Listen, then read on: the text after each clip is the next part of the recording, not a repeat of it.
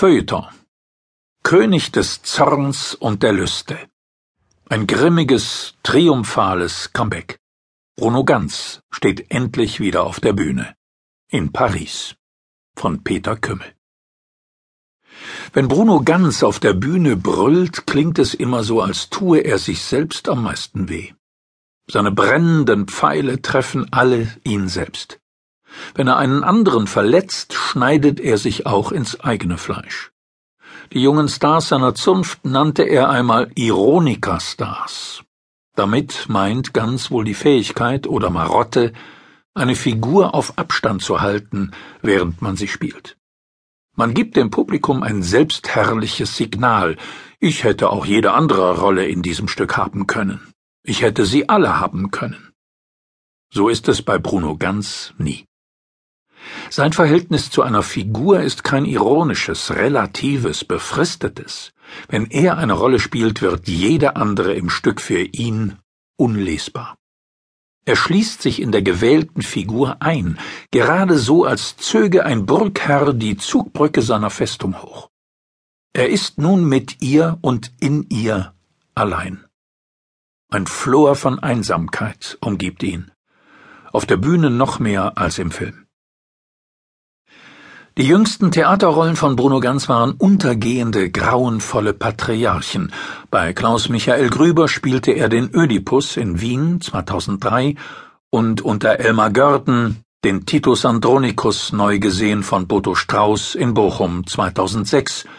Ödipus ein blinder Mörder, der gen Hades zieht mit einer Tochter, die auch seine Schwester ist.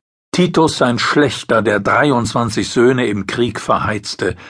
Auch seine größte Filmrolle der jüngeren Zeit, der Hitler in Oliver Hirschspiegels Untergang, war bei Ganz ein Übervater zum Tode, der seine unwürdigen Kinder mit in die Vernichtung reißen wollte. Theater hat Bruno ganz lange nicht gespielt, seit sechs Jahren nicht mehr. Nun tut er es wieder am Odéon in Paris, unter der Regie des neuen Intendanten Luc Bondy. Und nun, vielleicht zum ersten Mal, wird Bruno ganz auf der Bühne nicht unerlöst und in sich verschlossen, sondern wehrhaft, bestialisch vital, grimmig, der Herr eines Rudels, Leitwolf unter Wölfen.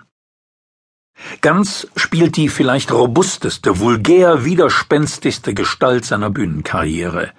Max, den bösen Vater aus Harold Pinters Stück Die Heimkehr, Originaltitel The Homecoming, französisch Le Retour.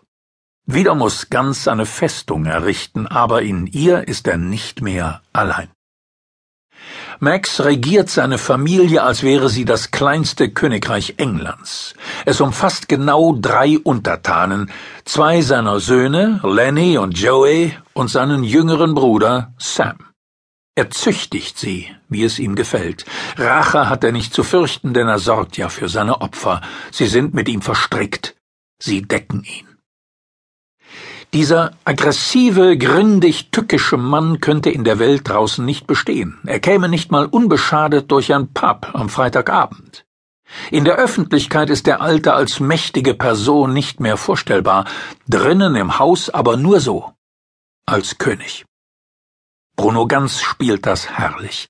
Sein Max ist der Mann mit dem breitesten Gang und dem größten Schlüsselbund, der Herr im Haus.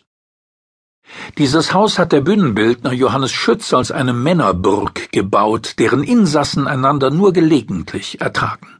Überall gibt es Zeichen von Gewalt, eine mit dem Hammer eingeschlagene Wand, einen Brandfleck an der Wand und Fluchtbereitschaft. Maxons Bruder Sam haust in einem Wohnwagen, dessen Heck in die gute Stube ragt.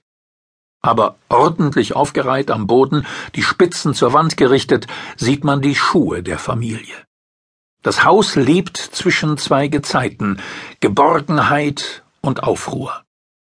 Es ist ein zugiger Kerker, geschaffen wie von Piranesi, aber im Boulevardgewand, verkleidet mit den Teppichen einer Komödie. Dieser unfertige Ort bietet sich als Gehäuse für alle möglichen Assoziationen und Fantasiefahrten an.